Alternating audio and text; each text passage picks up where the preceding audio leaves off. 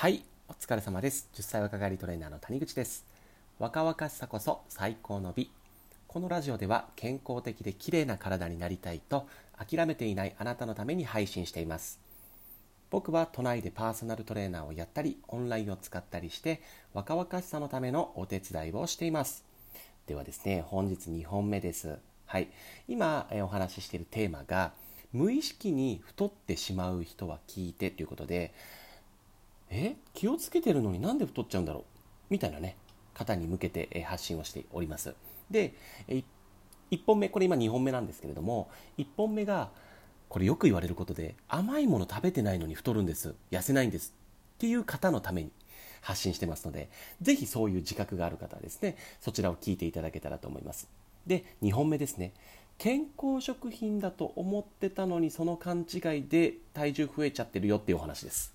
はい。ね、今健康ブームで健康食品取られてる方いっぱいいると思います。はい。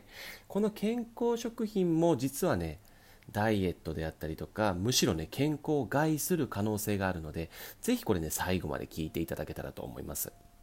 はい。じゃあこれまず何かっていうとですね、えー、これもね、まあ、糖質になってくるんですけれども、加糖ブドウ糖液糖と言われる、まあ、添加物といいますか、糖分が入っているもの気をつけてくださいねっていう話です。はい。えー、成分表示をね栄養成分表示を見てもらうとこれがね入ってるもの結構あると思います、えー、乳酸菌飲料ねとかヨーグルトとかエナジードリンクとか。文言で言うとこう腸まで届くとか生きた乳酸菌とかあのキムチの素とかね鍋の素とかそういうなんだろうすごく簡単に作れちゃうものなんかなんかこう料理の素みたいなやつにもね結構入ってるんですよ。この加糖ブドウ糖液糖って言われるやつが。でこれはまああの実際にトウモロコシを原料に作られている、まあ、添加物になるんですけれども、まあ、アメリカではなのでこれコーンシロップって言ったりするんですけれども、まあ、あのこれがね健康食品にも結構入ってるんですよね。だからそこをねちょっとこう気をつけていただきたいなという感じです。でこの加糖ブドウ糖液糖っていうのはですねもちろん肥満にはね直結しますよ。もちろんもうお砂糖とほぼほぼ変わりないんで。むしろもっと立ちが悪いです。これは。はい。例えばねどういうのに入ってますかね、まあ、さっき言ったエナジードリンクあのちょっと疲れた時とかにねあのレッドブルーとかモンスターとかって飲まれる方いるかもいるかと思うんですけれどもああいうのね入ってますよ。あとはまあヤクルトとかも入ってますね。ヤクルトの場合はあのこれ果糖がちょっと多く入ってるものを果糖ブドウ糖液糖って言うんですよ。でブドウ糖がちょっと多くなるとブドウ糖果糖液糖という名前に変わるんですけど多分ヤクルトは、えー、ブドウ糖果糖液糖が入ってたと思います。だとしてもまあ入ってるので、まあ、変わりはないんですけれどもこの加糖が多い方が結構うんと気をつけた方がいいです。肥満に直結しやすいです。この加糖ってあのブドウ糖要はねまあ、この加糖っていうのがとにかくあの内臓脂肪とかになりやすいんですよ。そもそも性質として。あと言われてるのはねあの老化を促す物質っていうのをね作りやすいんです。この加糖って言われるものが。そもそも。なので、今言われてるのはね、あの生活習慣病のリスクにこれやっぱなりやすいんですよね。加糖ブドウ糖液糖って取りすぎると。で、その結果、重篤な病気とか引き起こす可能性もあるので、健康面においてもちょっとどうなのっていうのは言われています。もちろん量問題はありますよ。量問題はあるんですけど、ね、さっきもお伝えしたその乳酸菌飲料でもうガブ飲みしてるような方とかはこの加糖とブドウ液糖っていうのねもう取りすぎてる可能性確実にあるので毎日飲んだりとかしてる方ね。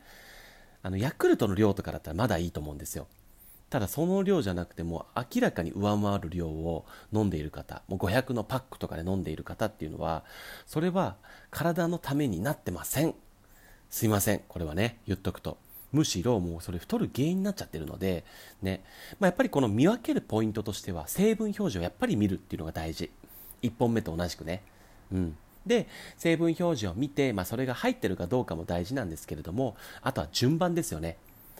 上位にこれが来ていたら加糖ブドウ糖液糖が上位に来ていたらそれは本当にね太る原因になっているので気をつけてくださいね。はい。そこまでしっかり見てください。これ意外といろんなの入ってますから。特にさっき言ったやっぱりもうねコンビニとかスーパーとかで売っているような加工品であったりとかね。まあ美味しくなるからねこれ入れてると。美味しくなるっていう理由もあってねこれが入っていたりとか、まあ、さっき言ったね意外とキムチの素とか鍋の素とか。まあキムチ自体にも入ってたりしますし。あの乳酸菌取りたいって言ってキムチ取ってる人結構いると思うんですよ。ヨーグルトとかね。うん。チョコレートでも最近出ましたね乳酸菌の。ただねそこ気をつけてくださいね。加糖ブドウ糖液糖っていうのが入ってるから。はい、そこもしっかり見た上でそういう体にいいよねっていうものも取っていただけたらいいかなと思います。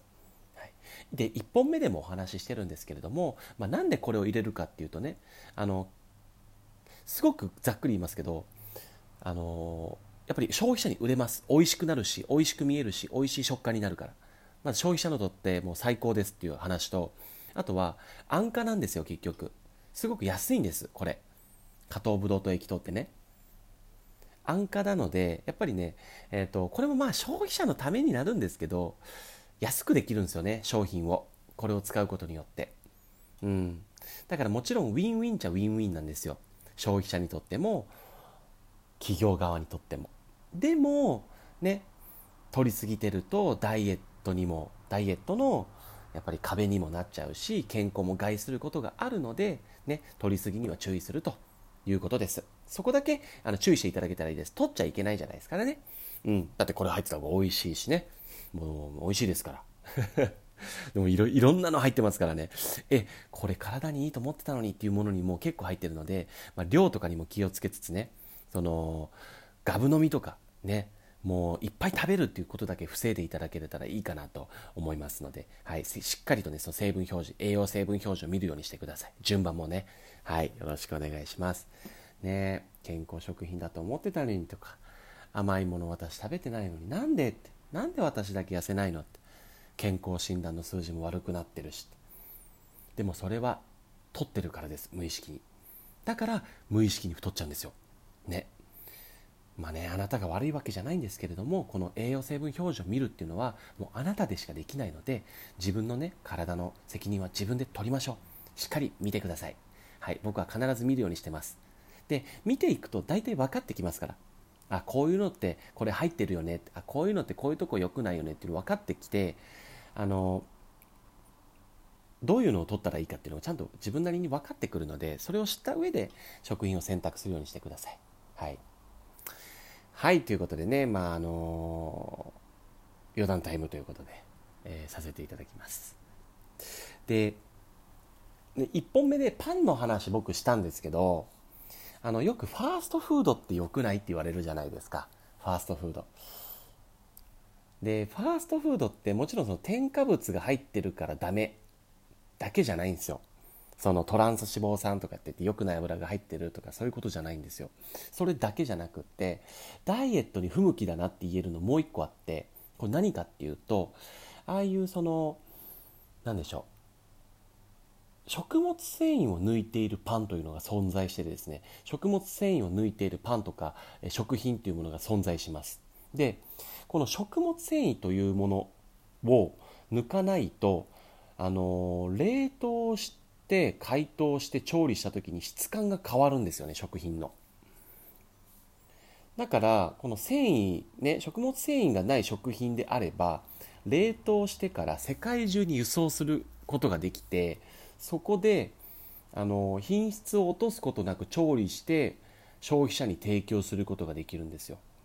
この食物繊維を抜くことで。はい。まあこれの最たるもんがファーストフードですってことです。であのじゃ食物繊維抜け抜いてあったら何が悪いかっていうとね食物繊維っていうのは、まあ、ダイエットにおいて僕まあね、えー、前のラジオでもいっぱいお話ししてますけど食物繊維ね野菜とかってすごく大事だよってお話してるんですけど食物繊維ってあのね満腹感を促してくれるんですよ。これがすごくやっぱり大事。うん。あの満腹であれば食べないと思うんですよね。間食とかを。でもやっぱり空腹になるから食べちゃうんですよ。その場でも食べ過ぎるしその後も1時間2時間したらあやばいなんか食べたくなってきたってなっちゃうんですよね。でこの食物繊維がそういう効果を発揮するので食物繊維を抜いてるこのファーストフードっていうのは満腹感ならないんですよ。またお腹が空いてしまうっていうことです。そこが僕はね結構やっぱダイエットする上できついなと思うんですよね。うん。まあなのでねまあもちろんねそれってが大好きなんで食べながらやりたいですっていう方は全然いいと思うんですけれどもあのやっぱりね我慢するって結構辛いのでねあの何でも始めた時って辛いんですよね。それはそうですけど生活習慣を変えたりとか食べるものを気をつけたりとかねっていうのは辛いもんで、えー、そこは仕方ないんですけれどもその辛いっていう上でなんだろうなその我慢してるから辛いんですよ何でも。我慢するから辛くなるんです。でも満腹感があるって我慢じゃないじゃないですか。必然的にいらなくなるじゃないですか。ね。そういう状態を作った方がダイエットって確実にうまくいくしそのダイエットが終わった後に爆食いとかしなくなるのでこの我慢しなくても大丈夫な状態で痩せていくっていうのが僕は一つポイントだなと思っています。ね、ダイエットとか、えー、健康とか美容っていうのはね。我慢しても絶対どっかでこじれますからね。あの間違いなく。やってて続かなくなったりとかやった痩せたと思ったのにその後めちゃくちゃリバウンドしたりとか、うん、そういうのを繰り返してる人はもう本当にね我慢のダイエットばっかりしてるんでまあこのいろいろやっぱ知ってほしいんですけどねこういうコツとかをね、うん、そういう人に教えてあげてくださいね。皆さんぜひねこのラジオを聞いて。本当に。もうみんなでねハッピー人生を送りましょう。はい。